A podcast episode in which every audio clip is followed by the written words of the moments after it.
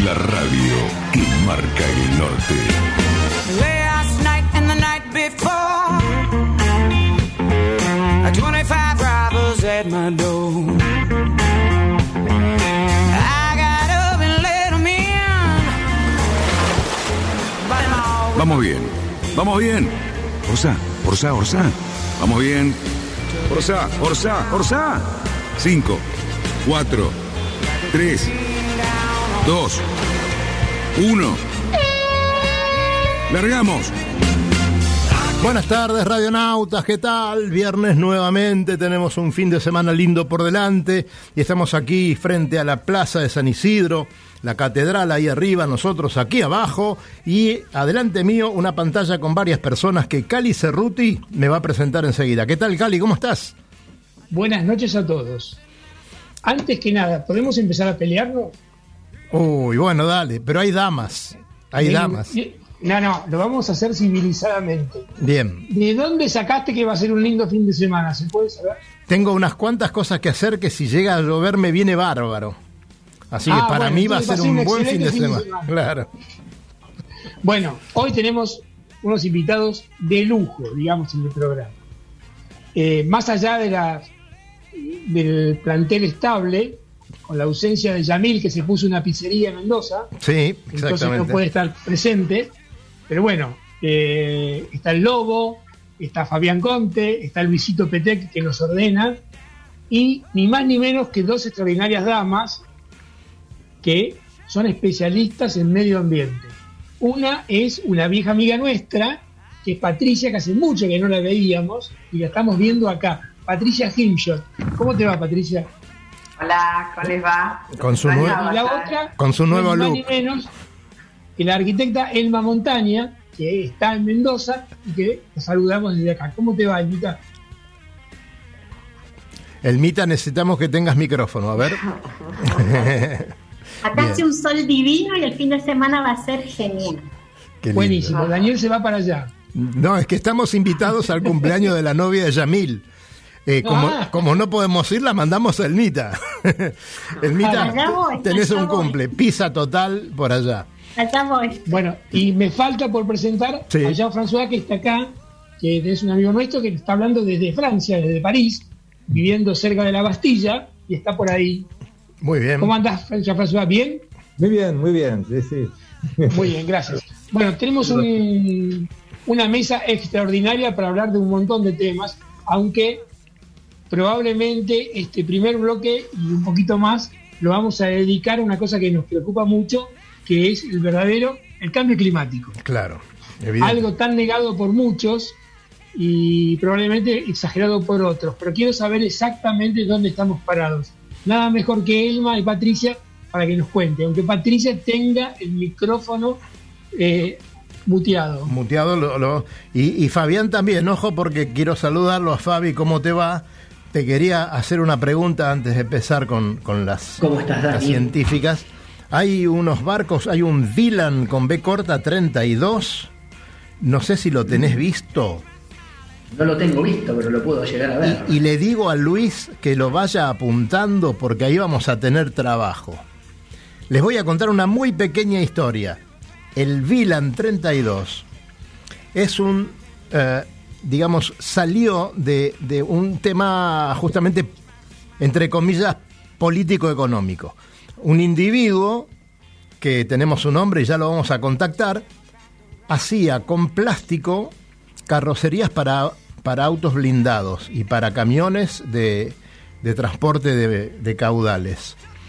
Bueno, este, con estos vaivenes de la economía no pudo hacer más y empezó a hacer, ya que tenía todo ese material y todo su espacio, comenzó a fabricar un barco que es este Vilan 32, del que próximamente vamos a hablar un poco. Además, este, ustedes, tanto Fabián como Luis, vayan buscándolo porque les va a encantar. Queremos saludar muy especialmente a Rosana Márquez de Guarujá, ahí muy cerquita de San Pablo, las playas de San Pablo, que el lobo me va a tener que ayudar para que la llevemos a navegar ahí a Paratí. Este, así que pronto, esperemos que, que pronto se pueda abrir eh, la Marina do Ingenio y estar navegando por esa zona, ¿no, Lobo? Eh, ¿Qué tal? Buenas tardes a todos, primeramente. Y sí, eh, bueno, Marina Ingenio se ha mudado. Ya ahora en la Marina donde tenemos la base, se llama, eh, que está pegadita a la eh, Ingenio, se llama Marina do Farol. Ahí vamos a- está ubicado de ahora en más en la base de Wind Charter. Anota el Mita. Y, y, bueno, el tema es to- tomar la decisión de ir. Ya está la base está operando, está todo el, el, el Caribe brasilero ese este, de, espectacular de para ti y Angra, está navegable y sin problemas, así que es cuestión de tomar la decisión y Y partir. conseguir pasajes. Mucho gusto. Sí, señor. Bueno, ya hablaremos, ya hablaremos. Muy bien, eh, Cerruti, eh, metete me- de lleno con. Yo con les este quiero tema. hacer una pregunta a ambas doctoras. Y, pero la- quiero hacer una pregunta más allá de que yo tengo una postura eh, muy a favor del cuidado del medio ambiente, pero si me pongo en los pantalones de otros, yo pregunto, ¿estamos viviendo una crisis realmente importante o es como dicen algunas personas con el objetivo de minimizar, estamos en parte de un ciclo donde todo se va a romper y después se va a arreglar? O sea, yo pregunto exactamente en qué, dónde estamos. Patricia, Así que, com- eh, bueno, comenzando por Patricia, vamos. Patricia me está mirando como diciendo, me va, me va. No, Patricia, Sí, sin, sí, sin sí, violencia, Patricia. Sin violencia. Qué malas noticias te voy a dar, dice Patricia. No, me quiere, me quiere insultar, me quiere insultar. Mirá cómo me quiere insultar. No soy yo el que dice No, eso. no, eh, soy sincera. Se me ocurrió una palabra para decir de cómo estábamos, pero me tuve que frenar porque es la radio. Y ¿Viste? que me parece, no se pueden decir malas palabras. Pero eh, estamos para la que se les Claro. ocurra. Es decir, estamos, Decilo en francés. sí, para el carajé. No sé, les gusta, qué sé yo, estamos así. No, estamos mal, estamos mal, estamos re mal. Mal, re mal. Eh, hay estudios que dicen, y no es chiste, no es algo, ah, ah, hay de hecho ahora hay una exposición en Nueva York increíble que hicieron en, en, en en un edificio, pusieron un reloj, es decir, la- un 7, eh, 7000, ponele minutos o no sé qué, no, años. Nos quedan 7 años, 32 eh, horas, 5 minutos para que no tengamos retorno de esta. Y así va, el- todos los días el reloj va mostrando que nos quedan 7 años menos un día y así va. Y es una exposición que supongo que es una in- instalación que supongo que lo que quiere es eso, que la gente se entere de lo que está pasando, pero eh, la realidad es que los trabajos de los, eh, de los científicos del mundo en el panel intergubernamental de cambio climático, el último informe que se hizo, que se veía qué pasaba si podíamos, es decir, por qué habíamos dicho que teníamos que mantener la temperatura del planeta en 1,5 grados. Y en esos trabajos donde todos los científicos del mundo que trabajan en cambio climático, de todas las ramas, del, es decir, Elmita, Pato, eh, hay de todo. Hay eh, científicos duros, científicos blandos, todos, todos los que hacen algo en esto aportan a ese informe. Y en ese informe dice que si no, si no, habíamos, si no empezamos ayer, nos quedan con suerte 10 años de, y no es normalidad, 10 años de- de algo. Es decir, en 10 años no sabemos dónde vamos a estar. Y El- yo te soy sincera, yo creo que esta pandemia es como un piloto de lo que va a venir, pero fácil, esta es fácil. Esta es re fácil la que está, nos está pasando. Elma, Eh, po- Elma, pará, perdóname, Cali. Eh, Elmita, decime que tu amiga Patricia está loca. Decime que no puede No. ser lo que está diciendo. Patricia tiene derecho a decir malas palabras acá. Y, y te digo que quien hable de ciclos, sí, teóricamente vos hasta podrías hablar de ciclos, pero sería muy soberbio porque hay muchos ciclos del planeta Tierra y del universo que no incluyen a los humanos. Así es que eso no justifica nada ni nos alivia de nada, porque perfectamente podría ser un ciclo macro y nosotros no aparecer en la próxima vuelta. Eso por un lado. Por otro lado, eh, las cosas, cuando uno las piensa en ciclos así, eh, parece como que todo es muy armónico, pero lo que pasa en realidad es que estos sistemas, es cuando están funcionando muy al límite, y, los navegantes lo sabemos bien, viene una gotita de viento y te, y te da vuelta la vela y te vas a pique. O sea, eh, las cosas no funcionan así suavemente, sino que pasamos a un escalón en el cual eh, ya la vida se hace insostenible o, o, por lo menos no está dentro de los estándares de lo que nosotros consideramos calidad de vida. Y la pandemia nos mostró esto. Así es que, eh, ojo, ojo que estamos muy en límite. Chicas, pero por ejemplo, yo coincido con ustedes y, y de hecho quiero aclarar esto porque no quiero que Patricia me siga mirando mal. Pero eh, lo que me sorprende ante tanta evidencia científica de la que ustedes están exponiendo y la que yo leo y la que yo concuerdo, me encuentro con posturas negacionistas de personas muy importantes y de instituciones muy importantes que dicen discursos absolutamente di, di, diferentes a esto. Y me resulta muy raro la necedad, me resulta rara la necedad de no admitir este tipo de cosas. O sea, cuando veo, por ejemplo, que Bolsonaro manda a quemar diciendo que el Amazonas ceder y hace lo que quiere, y cuando veo que la gente sigue usando eh, combustibles fósiles sin ningún tipo de preocupación, cuando en nombre de la industria y de la producción se siguen haciendo esas cosas, no entiendo cómo es posible que semejantes cosas no, no puedan ser susceptibles de ser cambiadas o atendidas con semejante evidencia científica. O pueden, sea, pueden ser cambiadas, pueden ser cambiadas este, este tipo de cosas que está eh, nombrando Cali. ¿Hay algún cambio que se pueda hacer? ¿Hay algo que pueda estar a la vista? Obvio. A ver. Dejar, de, de dejar de, de, darles de comer a los lobbies, de las petroleras. Hay muchísimas cosas para hacer. Esto está pasando porque este sistema económico en el que vivimos, este, este modelo de sistema consumista, eh, eh, es un horror y es un sistema que se basa en eh, usar más recursos de lo que uno tiene. Nos pasaría a nosotros en nuestra casa, si uno tiene 100 por mes y gasta 500 y va a llegar un momento que va a tener que tirarse por la ventana, se va a suicidar, algo va a hacer porque no va a poder resistir más. Acá es lo mismo, nosotros nos estamos consumiendo recursos que tiene el planeta eh, a una velocidad que no lo vamos a poder recuperar. Es facilísimo. Nos vamos a quedar sin nada. Va a ser Mad Max. Eso. Claro, pero, pero eso. cuando te digo si se puede hacer algo, eh, yo veo que la industria está yendo hacia los autos eléctricos o híbridos.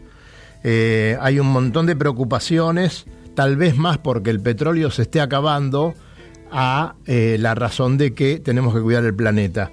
¿Qué, qué otra cosa ¿Quién? Eh, a ver, eh, PT quiere decir algo. Está levantando la mano. También Fabián. Uy, esto está muy complicado. Adelante, chicos. Sí, eh, sencillo y antes de irnos a la tanda. Eh, vimos justo al inicio de la pandemia, digamos, como, como que pasaban ciertas cosas, de que se recuperaba la naturaleza y hubo mucha lectura Sí. en los medios de ah, buenísimo, che, vieron que al final si frenamos un poquito, eh, esto, todo esto mejora y los delfines vuelven a Venecia y, y no sé la cantidad de, de cosas que se escucharon. Eh, que, pon, póngannos en contexto un poco qué, qué realidad tiene eso y, y, qué tiene de propagandístico. A ver, Elmita. Mira, yo lo, lo, primero te digo es que ese negacionismo puede venir por ignorancia, que también hay, porque la hay, eh, pero también hay una cuestión, eh, a ver, cuestiones más objetivas. Además de esa tremenda, digamos, esos tremendos intereses económicos que son reales, o sea, nadie va a decirte que algo que vaya en contra de su negocio, pues está trabajando, está trabaja para hacer eso y lo va a seguir haciendo hasta que se muera pero también hay una cuestión de que hay una inequidad en la distribución de la calidad ambiental. Si vos estás en tu jardín, en tu casa, un pastito lindo, se prende el regador, escuchás el, ruidito, los pajaritos vienen, los colibríes, te cuesta mucho admitir que el mundo se está desmoronando, digamos. Pero fíjate vos que la pandemia, que hay algo que nos ha dejado de enseñanza, es que eso de decir yo me salvo porque estoy en un lugar mejor tiene un límite, porque hay cosas que son tan graves y tan profundas que nos cambian sistémicamente a todos. Y por más que vos seas lindo, joven, rico y poderoso, hoy estás limitado en tus movimientos y en tu, en tu vida cotidiana por una cosa que nos afecta a todos por igual. Aunque Chicas. empezó en China. Le- les A damos. causa de, Mira, la vamos con deforestación. todo el próximo bloque con esto. Así que ahora me voy a un corte y de paso hacemos el pase del Zoom, pero la seguimos, la seguimos porque ya me puse serio, eh, no tengo más ganas de bromear. Adelante, Sole. Recorra islas y playas disfrutando del mar y la naturaleza virgen. Disfrute de la exuberancia natural de Angra do Reis y para ti en los barcos de Wind Charters. Sumérjase en aguas azules cristalinas y vea con sus propios ojos la danza de los delfines. Tiempo libre, caminatas, noches mágicas y mucha diversión. Alquiler de veleros y catamaranes con y sin tripulación. Wind Charters. Mejores barcos, más servicio. Charters náuticos le propone navegar este destino y otros en las mejores embarcaciones y con todo resuelto. Con el aval y la experiencia de Lobo Janelli. Por mail a loboyanelli.chartersnáuticos.com. Por teléfono al 4917-5005. Seguinos en Instagram y Facebook. Somos Charters Náuticos.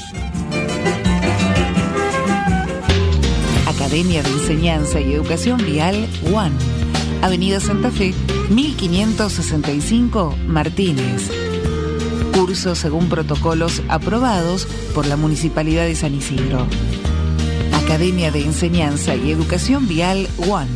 WhatsApp 15 54 73 1666. 15 54 73 1666. Teléfono 45 70 3843. Academia One. Años de experiencia. 200 metros para virar la boya. Cuidado, que entramos muy justo. Orsale, orsale. Viramos en 3, 2, 1, viro. Arriba el speed. Bien, bien. Vamos, vamos.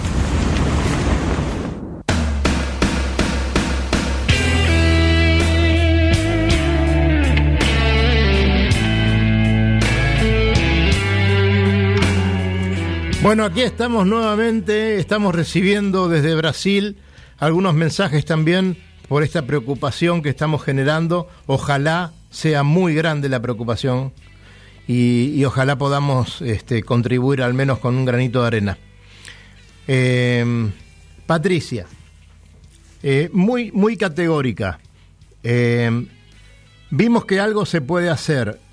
Eh, estamos viendo que la gente que realmente puede movilizar alguna cosa lo esté haciendo en el mundo? ¿Hay algún país que esté tomando las banderas para, para curar un poquito al planeta? No, Uruguay, qué sé yo, pero no, existí, no existe. Es decir, eh, esos países son los que están, Costa Rica, países eh, pequeños que no tienen mucho para perder si empiezan con esto. Ah, No, no pasa por los países. ¿eh? No, para mí, eh, sí, no, yo soy, yo soy muy categórica porque soy así, ¿viste? Pero y, y apasionada, pero la realidad es que también creo que sí que hay cosas que se están haciendo y que se pueden hacer. Se pueden hacer un montón de cosas desde la tecnología, desde la ciencia, que nos van a ayudar, pero eso no va a salvarnos, ese es el problema, porque también hay mucho de eso. Los políticos se están agarrando del tema de que, bueno, algo va a aparecer, en algún momento algo va a aparecer, esperemos que algo aparezca, mientras tanto nosotros seguimos igual. Entonces, no es, eh, es, muy complicado el problema. El problema ambiental es muy complicado. Hay mucho interés en, en cómo, eh, digamos, en juego. Hay mucho político. Los, los problemas ambientales se resuelven a largo plazo, mediano o largo. Ningún político va a encontrar una solución a o va a presentar o va a resolver un problema en una en un periodo de gobierno de cuatro años. Eso no existe. Entonces los políticos no compran el tema ambiental. No es una agenda, agenda comprable. Pero Hay sí, un- se puede hacer. Se puede hacer un hay un montón. cuento, hay un cuento, hay un cuento de Bradbury, no, creo que de Asimov, que, o de Bradbury, que es que se inventa, digamos, un grupo de científicos, un cuento viejísimo, ¿no? Eh, inventa una, eh, de- descubre una gran amenaza para todo el planeta. Y en base a esa gran amenaza logra que todas las fuerzas vivas del planeta se unan para combatirla. En definitiva, la amenaza es falsa. Lo que se logra es, la paradoja del cuento, la, la conclusión del cuento es que ante una amenaza tan real, el mundo es capaz de unirse y tratar de reconvertir y combatir un mal general. En este aspecto, por ejemplo, teniendo en cuenta que la, la amenaza no es ficticia, sino que es real, ¿se puede lograr transformar o reconvertir todo el aparataje, digamos, de polución en siete años? ¿O Mira. es muy difícil? ¿Sabes qué? Eh, hay mil cosas para hacer. Básicamente, como dice Pato, todas se resumen en sacar la pata del acelerador y bajar, digamos, el consumo en general de recursos. Y como es cierto que los políticos no, no, no compran eso, la única manera que, que tenemos de que los políticos tomen esas decisiones, porque son decisiones de reconversión serias, profundas, que tienen costos, que no se hacen de un día para otro, es que nosotros, los, de, los que andamos no de a caballo, los que andamos navegando, les exijamos a los políticos lo que nosotros queremos de ellos. O sea, los que tienen que marcarle la línea a los políticos, a los decisores, somos los de que estamos votando, los que estamos protestando. Si nosotros no tenemos eso claro, olvídate, no solo los científicos no lo van a salvar, sino los políticos tampoco. Así es que tenemos que cambiar algo en nuestras cabecitas, todos, a nuestros hijos, nuestro, nuestra familia, todos tenemos que ser conscientes que hay que levantar la pata del acelerador. Lobo, querías preguntar algo. Sí, ¿cómo está jugando en este momento la industria del reciclaje con respecto a eso? O sea, por un lado yo veo que hay una tendencia y total en el mundo por la energía este, renovable, o sea, eólica y toda esa forma. Y también hay mucho trabajo, veo, con el reciclaje de los residuos, o sea, que el plástico vuelva a ser plástico, no tengamos que hacer otra vez plásticos y eh, los metales, autos, eh, los bueno, ¿cómo está jugando eso en este momento? ¿No va alcanzando la, des- la- la destrucción que vos estás hablando, el reciclaje?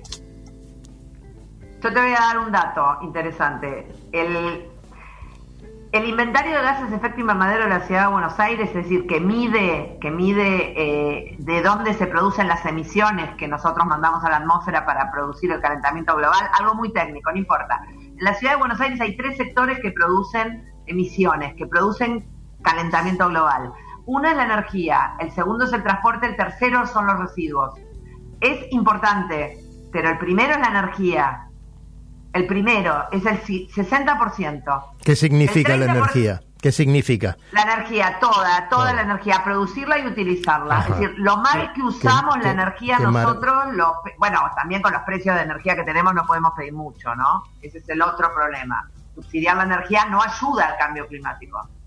Puede ser que ayude a la gente, puede ser que ayude, pero yo te lo- si yo te lo digo en el contexto del cambio climático, eh, los subsidios de, energía que nosotros tenemos en Argentina no ayudan al cambio climático.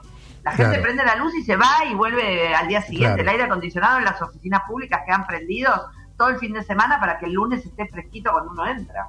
Como dice, Así. como dice Fantino, para, para, para, para. Decime una cosa. En serio, el primer puesto de las emisiones que en Buenos Aires, y me imagino que en otras urbes Capital. semejantes, Capital, sí. es el consumo eléctrico, el consumo, y después viene el, el de los, los vehículos que están circulando. O sea, Perdón, la el consumo o la generación. Claro, es la generación. Todo, el- el consumo. En realidad acá en. Buenos Aires el consumo porque nosotros no tenemos generación. La generación viene de afuera. Tenemos dos plantas, pero no son las que la generan. Es decir, es todo, todo el proceso energético. La cadena. Consumo, claro, transmisión, pero es el consumo. Si no hubiese nadie consumiendo, no habría nadie, no se habría transportando la energía, ¿entendés? Es el consumo energético. ¿Sabes qué? Luego, eh, esto que vos decís está bueno, eh, y de hecho te diría que hay una cosa que no mencionaste y que no se ve tanto, y es súper importante, y es eh, el reciclado del agua. Eh, en lugares, por ejemplo, como en, en, en Arizona, en Estados Unidos, no solamente es que la depuran y la largan de nuevo al sistema, la llegan a depurar de modo tal que la ponen en una laguna y la y, y- la misma tierra la filtra y la vuelven a agarrar kilómetros abajo como, como si fuese de la naturaleza, cuando en realidad es agua usada, ¿no? Entonces, eso es genial, pero todos esos enfoques es, eh, lo que apuntan es a seguir eh, proveyendo a la oferta, a que siga habiendo, digamos, más material para poder consumir sin tanto costo. Pero en realidad, y eso ayuda, por supuesto, pero en realidad el cambio paradigmático es enfocarlo por el lado de la demanda. O sea, hay que consumir menos, hay que ir a la demanda. O sea, ya no podemos ir pensando en, eh, digamos, poner a disposición más recursos que sean menos costosos. Tenemos que consumir menos, no queda otra. Fabián, tenías una pregunta vos. Eh, desmuteate, por favor. Ahí, Ahí estoy. No, tenía una pregunta simple que no sé si es tan simple, que yo a ver si, a ver si estoy pensando mal. Y quiero volver al tema de cuando nombraron ahí el tema de los autos eléctricos que digamos como que están de moda. Y mi pregunta es la siguiente, es, el auto eléctrico, a ver, no emite gases, pero para generar esa electricidad que usa el, el auto, sí se emiten gases.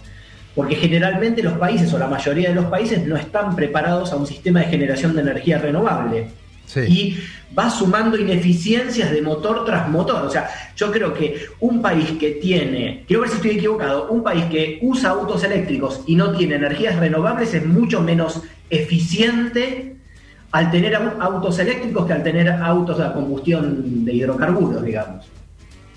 Señoras. Algo de eso hay. Algo de eso hay. Eh, nosotros, por ejemplo, tenemos una matriz P horrible. Tenemos un 8% de energías renovables y el, el, el resto son energía de carbón. Es decir, estamos quem- quemando combustible fósil. Eh, pero bueno, igual, igual, es verdad que en este sistema que está todo mal, un auto eléctrico no te arregla mucho. Pero un poco sí, un poco sí, porque tiene un montón de... Primero que el auto eléctrico es más eficiente, segundo que no contamina el aire, es decir, tiene otros co-beneficios que nosotros le llamamos. Pero en un, pero en, en un país normal, en un lugar donde realmente está pensado todo de una manera integrada, van a tener una matriz limpia, una matriz energética limpia y va a alimentar a esos autos limpios. Esas cosas son las que van a ir ayudándonos, pero como bien dijo Elma, acá el punto clave es el cambio de paradigma. El cambio de, eh, de- de sistema, de forma de consumo, es eso, nos, nos, creíamos, nos creemos ricos y nos dimos cuenta que somos pobres. Hay que cambiar, en la casa a uno le pasa eso y ¿qué hace? Bueno, empieza a recortar gastos. Eso es lo que... Chicas, Elmita, Patricia, escuchame una cosita. La pregunta que hago yo es la siguiente. Ante la gravedad que ustedes describen, da la sensación que el cambio tiene que ser a una escala global exclusivamente, porque sería muy ingenuo pensar que un solo país pudiese modificar algo, sea del tamaño que sea. O sea, si no hay un cambio inmediato de todo el conjunto del sistema, un solo país, que Noruega siga, por ejemplo, La teniendo pregunta, una Cali. ejemplar, o que Suecia haga lo mismo, Argentina se copie, no va a significar absolutamente nada. O sea, la escala del problema es tan grande que debe ser abordado de una manera inmediatamente integral, ¿o me equivoco? Integral y en la cabeza de cada uno de nosotros. En vez de pensar cuán más eléctrico el auto, no, yo pensaría dos cosas. Una, transporte público, primero. Y otra, por supuesto, buen transporte público. Y otra, eh, empecemos a movernos menos. No nos movamos por pavadas, movámonos por las cosas que hay que moverse. De hecho, la pandemia nos ha enseñado la cantidad de desplazamientos innecesarios que tenemos. La Universidad de Buenos Aires tenía un grupo, tiene un grupo que estudia el tema del transporte y son innovadores porque mucho antes de la pandemia empezaron a estudiar justamente cómo minimizar los traslados. O sea, la, burocracia no tiene para... ¿Por qué nosotros tendremos que andar corriendo atrás del papel que el Estado nos da para presentar en otro lugar del Estado? O sea, la pandemia en eso nos tendría que haber dejado alguna alguna enseñanza. Pero el cambio, como tú dices, este, Cali, es, tiene que ser global y en la cabeza de cada uno. No, no hay soluciones mágicas, ni científicos, ni políticos, ni, nada, ni país. Qué, qué, bien. Este, me parece que tenemos, muchachos, que, darle eh, un poco más de espacio a, esto en los sucesivos programas. Para Luis, en los podcasts. Eh, creo que tenemos que tomar conciencia realmente desde desde nosotros, digamos, desde los que estamos transmitiendo alguna cosita y, alguien nos escucha, eh, y, después, bueno, exigir y, peticionar. Evidentemente, si hay... ¿Saben una cosa? ¿Recuerdan que estuvo con nosotros Mauricio Saldívar hace poco? Es un conocido meteorólogo que estuvo en televisión muchísimos años, Canal 13 creo. Y él nos dijo, tenemos fecha de vencimiento, muchachos, hay que tener cuidado. Y nos despertó a hacer este programa. Eh, tenemos fecha de vencimiento, entonces, bueno, tenemos que trabajar. Elma, ¿qué? A ver, dale, Luisito. Eh, nada, para, para por ahí cortar jamón un poco. Eh, Rico me, me suena que hay que tomar acciones, ¿sí? Ahora, ¿qué acciones tomamos que tengan impacto? Porque si esperamos a que se pongan todos de acuerdo, hace añares que vienen tratando de ponerse de acuerdo en Kioto, en no sé dónde, y siguen reuniéndose y, la verdad que nadie les hace caso. O sea, eso es lo que la sensación o lo que uno ve. Y, seguimos a siete años y un día y ya nos vamos todos al cuerno y, y vamos viendo a ver cómo nos vamos todos a Marte y acá nosotros no resolvemos nada. ¿Qué acciones nosotros, ¿no? Todos los, todos los de a pie podemos empezar a hacer concretas. O sea, reciclamos en casa, sí, reciclamos en casa. Eh, consumimos menos alguna cosa, sí. O sea, pero ¿qué, ¿qué cosa creen que tiene más impacto? Esto de la energía, digamos, es, es notorio. O sea, si esos números estuvieran publicados todo el tiempo, che, muchachos, el 80 o el 60% de lo que usamos es nefasto, ¿sí? capaz que empezaríamos a tener un poco más de cuidado. O sea, yo ahora agarro y digo, epa, epa, entonces la luz tiene un impacto gigante, ¿sí? Pero yo recuerdo hace unos años hubo toda una, movida desde el Estado y yo, de cambiemos las incandescentes, cambiemos las de bajo consumo y vamos todos a LED. Hicimos eso y seguimos, según Patricia, muy mal. O sea, hay cosas para cambiar que son más radicales, me parece, que solamente por ahí apagar la luz. Vamos. Suena más a apagamos la luz como una. Apagamos el aire acondicionado. cosas más duras. aparecen dos graditos más y ya te están prendiendo el aire acondicionado. Adelante, chicas, a ver qué, respondemos a Luis. Es que yo vuelvo, eh, volvemos, es decir, siempre volvemos al tema de Elma. Si vos me decís a mí qué podés hacer vos, te tengo que decir eso, apagar la luz, eh, reciclar, compostar. Yo hago compost en el piso 21 de mi casa, compost en un balcón. Bueno, está. Yo sumo un montón de cosas y soy un ser bastante sustentable. Pero yo te tendría que dar a vos un consejo militar. Militar. bueno, pará, está bien. por el medio ambiente, ¿entendés? militar por el medio ambiente. Y está, por suerte, tenemos una oportunidad. La pandemia ahí nos cagó, perdón, nos jorobó. porque, porque venían los jóvenes venían los jóvenes levantando la bandera del cambio climático. Igual son retiernitos, nada que ver con los jóvenes que fuimos nosotros, pero no importa, los pibes se pararon y dijeron queremos que nos dejen un mundo como el que ustedes recibieron, queremos que hagan algo. Y entonces, ¿sabes lo que tenemos que hacer? Eso para mí, salir, apoyar a esos niños a, que le exijan a sus gobiernos que le dejen lo que ellos recibieron, lo que ellos, lo que nosotros recibimos. Y para eso los gobiernos van a tener que hacer algo muy fuerte. Es lo que dice Elma, no hay pequeñas cosas hay que dejar de votarlos a todos los que no hacen algo por el medio ambiente. Lobo. Porque nos van a resolver otros problemas, pero este va a ser peor. Lobo, si vas, si vas a militar, si vas a militar, te doy una perlita en esta charla eh, en que hay tantas cosas negativas. Pero quiero recordar que estamos en un programa de náutica eh, y quiero recordar que Liotin hace muchos años ya que ha eh, penalizado a todo aquel que en una regata arroje algo al agua. Está dentro de los reglamentos internacionales. Entonces, Eh, y bueno, los que frecuentamos la navegación y vamos habitualmente a la costa uruguaya a pasar días, sabemos el trabajo que toda la gente de la náutica, de los barcos, es muy raro ver a alguien de la náutica que tire algo al agua. Así que, bueno, el tema es dramático, es duro y es difícil, pero también, bueno, sepamos que en la náutica eh, hay muy buena educación. Yo Quería quiero. Yo quiero que quede algo importante y me parece que en este programa lo que vamos a rescatar es esto de militar. Eh, militar en serio por, por una causa que es para todo el mundo y no militar para un lado de la grieta como para el otro lado de la grieta. Militemos para ver si nos salvamos dentro de un tiempito, porque yo pensé que esto no lo iba a ver, pero no solamente lo voy a ver a lo mejor, sino que lo, lo van a ver mis hijos y mis nietos. Entonces, eh, a ver, ¿qué le tenemos que decir a la gente para ¿Sabes que qué? haga? Dale, Almita. Seamos, seamos todos nautas, como dice Sí, el lobo. Tengamos, tengamos esa conciencia en nuestro ADN. Seamos todos nautas, que todos sean nautas en la calle, en el río, en la, en la escuela, en la casa. Seamos todos nautas. Un nauta no tira algo al agua porque lo tiene en su ADN, porque no se le ocurriría. Sa- ¿Sabés, Elmita, lo que pasa? Que, que algo malo debemos tener, muy malo que todavía vuelven todos los deportes, pero la náutica no puede volver. No puedes salir con tu mujer y tus hijos, que vivís en tu casa con ellos, no podés subir un barco. Entonces, viste, eh, ¿cómo le haces la cabeza a, a los tarados mentales que no dejan salir a navegar a gente que no va a molestar a nadie? Pero bueno, si entramos en esa, entonces, viste, tenemos que, lo que ustedes dijeron, militar en el súper buen sentido. perdón. Decime, Pato. Y una, una, no, solo una cosa de lo que dijo el Mike, que está bárbaro, y lo que ustedes dicen. ¿Saben por qué ustedes no tiran nada al agua? No, además de porque son educados, porque ustedes aman el agua.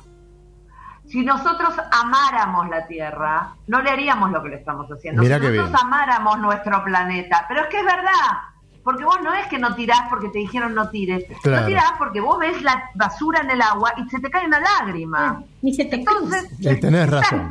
Tenés Entonces razón. lo que tenemos que hacer es eso, ser nautas y amar el planeta que tenemos. ¿Saben lo que sería vivir en Venus? Imagínenlo nada más. Nos tocó No, tenemos que estar, gracias Dios.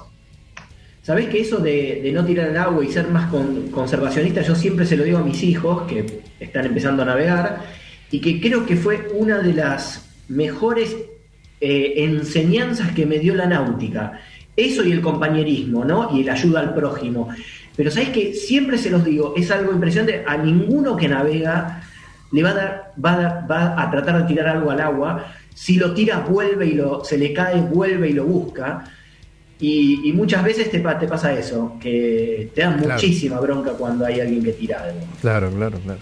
Che, yo creo que, yo creo que la salva, con respecto a la generación nuestra, eh, no sé cómo viene la mano. Yo tengo costumbres aprendidas de- del compost y todo ese tipo de cosas que lo hacemos y tenemos muy, lo sentimos muy bien. Yo siento que toda la generación de nuestros hijos son muchísimo más conscientes que nosotros.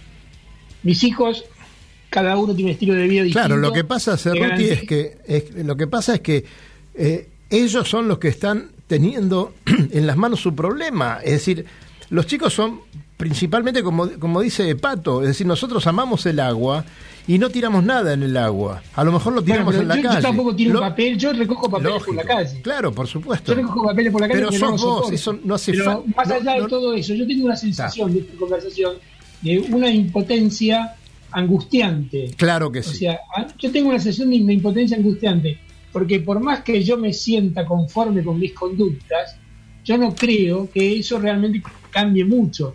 Yo veo que hay intereses poderosísimos, tres chimeneas más tirando gases a la, a la- a la atmósfera, es mucho me gana por afano a lo que yo, a mis conductas de, de buen, de buen ciudadano. ¿Sabes una cosa? A ver, Elmita, ¿qué? Te digo una cosa, yo, Sí. a mí, por ejemplo, supongamos, The Nature Conservancy nos, nos contrata para hacer algunas cosas para mejorar la sustentabilidad del agua. ¿Y quiénes vienen a la mesa? Y vienen empresas privadas y quieren poner plata. Y vos los mirás y decís, ¿y cómo es que estos señores quieren poner plata? Y porque quieren tener chapa de ser ambientalmente sustentables. Sí. Entonces, esos intereses, fíjate vos, que sí están y que la política no les va a poner coto, porque en realidad están todos en el mismo tongo, se los va a poner la gente que consume. Entonces, esas, esas empresas, si están ahí sentados a la mesa queriendo poner plata, por ejemplo, para que nosotros organicemos que los campesinos usen el agua reciclada del sistema de tratamiento de cloacas de agua de Mendoza para, para hacer sus plantaciones, si esas empresas están ahí, es porque sus consumidores les están poniendo un ojo arriba de lo que están haciendo y cómo lo están haciendo. Así es que no hay que menospreciar, digamos, el poder del consumidor y el único que le puede poner coto a esto es, digamos, la masa, si quieres así. O sea, cada uno de nosotros, y si cuando vos decís yo recojo el papel, yo recojo el papel y se lo devuelvo al señor. Le digo, se le cayó este papel, señor. Claro, claro. Eh, porque hay que, no es solamente el papel, ¿me entendés? En la cabeza del señor que se dé cuenta de que ese papelito no lo puede tirar. Y bueno, es uno. Pero todos tenemos hijos, tenemos, ten- tenemos que ser todos nautas y amar nuestro planeta. Y yo te aseguro que ahí los demás arriba se van a tener que cuadrar porque las empresas no van a vender. Y mira que ahora la opinión pública eh, marca eh, estilos de consumo. Hablando de consumo, Elmita, me voy a dos, esperanza. me voy a dos publis y la verdad que seguimos con esto. Igual quiero de Fabián y de Luis un poquito de, de Vendeglob, por favor, así algo de agua y algo de barcos ponemos con el amigo Jean-François directamente desde Francia. Nos vamos a, a charlar un segundito y después seguimos con las chicas que nos sigan que nos sigan pegando las chicas, porque siento esto, me parece que estamos recibiendo un azote. Adelante, bien merecido, por supuesto. Adelante, señorita, y volvemos enseguida. Náutica Escalada. Náutica Escalada. Es la ferretería náutica donde encontrás todo lo que necesitas para tu embarcación. Además, el consejo profesional adecuado a la hora de construir, pintar o reparar tu barco. No lo dudes, lo que necesitas está en Náutica Escalada. Llámanos al 4744-3878 o entra a www.nauticaescalada.com.ar. Náutica Escalada. Náutica Escalada. Escalada y 9 de julio, San Fernando.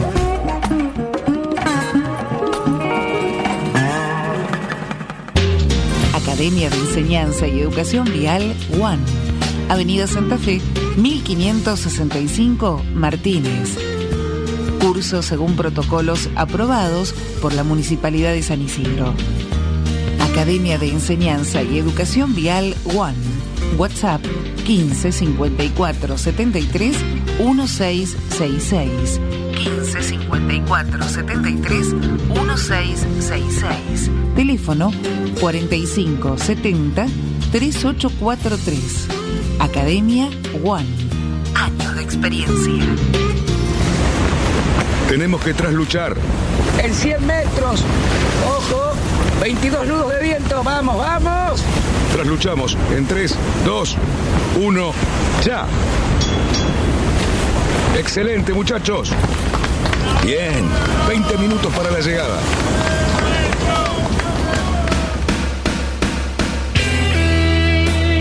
Muy bien, señores, seguimos en Radionautas. No sé por cuánto tiempo. Tenemos siete años en el aire. No sé si volvemos a hacer siete años de Radionautas. No lo sé.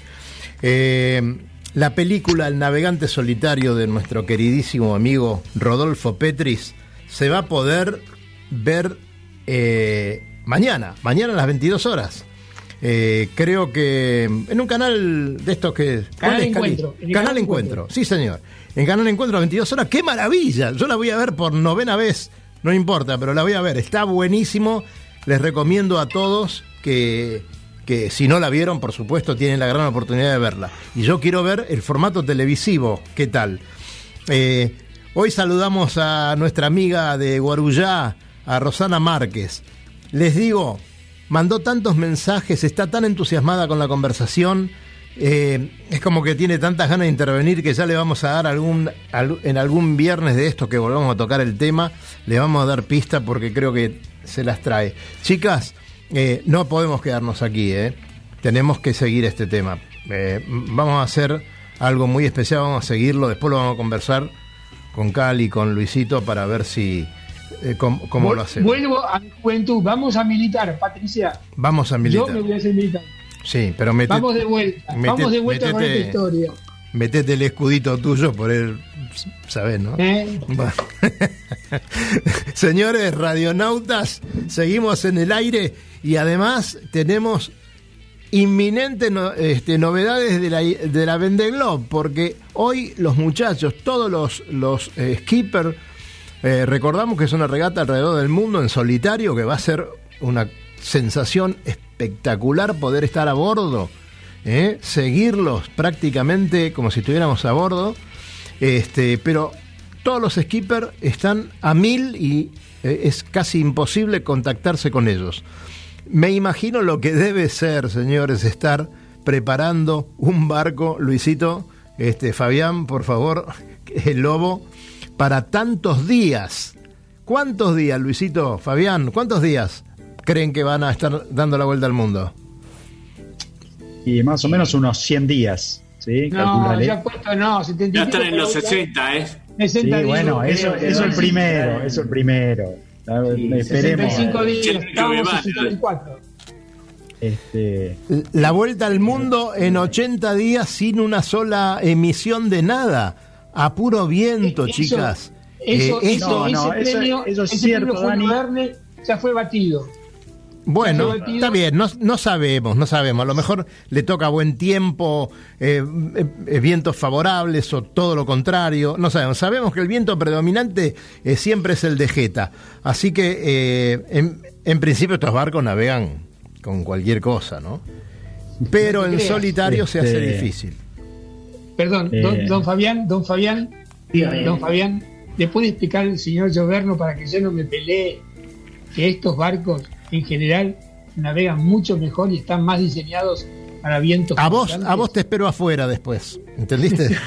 No, obvio que están en vientos portantes y ellos van a buscar los vientos portantes. Sería una locura. Ahí está. ver, No sea cosa que yo me peleé con Lloverno porque no quiero pelearme con Lloverno adelante de las damas. Hace unos años había una regata donde los señores se habían dedicado a hacer una vuelta al mundo siguiendo. Al revés. Al revés. Al revés. Y encima pagaban para eso. Pero bueno, estos tienen otro tipo de locura. Pero no, tratan de ir lo más portante que puedan. ¿Me, me- pueden definir la palabra portante? Franco, Franco, Franco. Y según, claro, según el señor Cali son vientos francos. claro, bueno, eh, está bien. Vamos a verlo eso. Esperemos. Vamos a verlo. Después lo, después lo vamos a discutir. Igualmente, motivos para pelearnos con Cerruti no nos faltan, el Mita. y bueno, eh, chicas, eh, fíjense, esto vino bárbaro que estén ustedes aquí y que nosotros estemos hablando de esta regata, ¿no? Eh, un, un evento deportivo donde se pone en juego un montón de cosas y la verdad que nadie sale perjudicado. A lo mejor alguno de los skippers, pero bueno, ellos quisieron estar ahí. Muchachos, ¿por qué navegan esos barcos a la velocidad que van a navegar? ¿Cómo hace una persona para estar 24 horas navegando durante tantos días? Fabián, decime. No sé. No sabes. No sé, no, no. Te lo digo, o sea, siempre pienso que están. No, es loquísimo, pero la- a ver, son skippers entrenadísimos en cuánta disciplina se necesite ir a utilizar arriba del barco. Eh, son como superhumanos para mí, porque debe ser muy exigente pensar que dentro, a ver, los primeros van a estar en el orden, digamos, de los 80 días, 70 días. Eh, navegan a un nivel pero impresionante, pensar lo- los récords de velocidad que han batido, la cantidad de millas que hacen, a ver, son barcos muy exigentes y ellos van corriendo una regata como, calculo yo que deben pensar como que es, es un barlo sota de, pensamos nosotros que es un barlo sota acá enfrente Claro. de Olivos. Este, así que tratan de llevar el barco dentro de, lo, de que cuidan el material en muchas ocasiones, pero, o sea, conscientemente ellos llevan el barco lo más rápido que pueden. Sí, sí. Eh, Luisito, decinos dónde nos pueden ubicar y el tema de los podcasts que estamos mandando al aire, que también vamos a hacer uno con este programa. Contanos.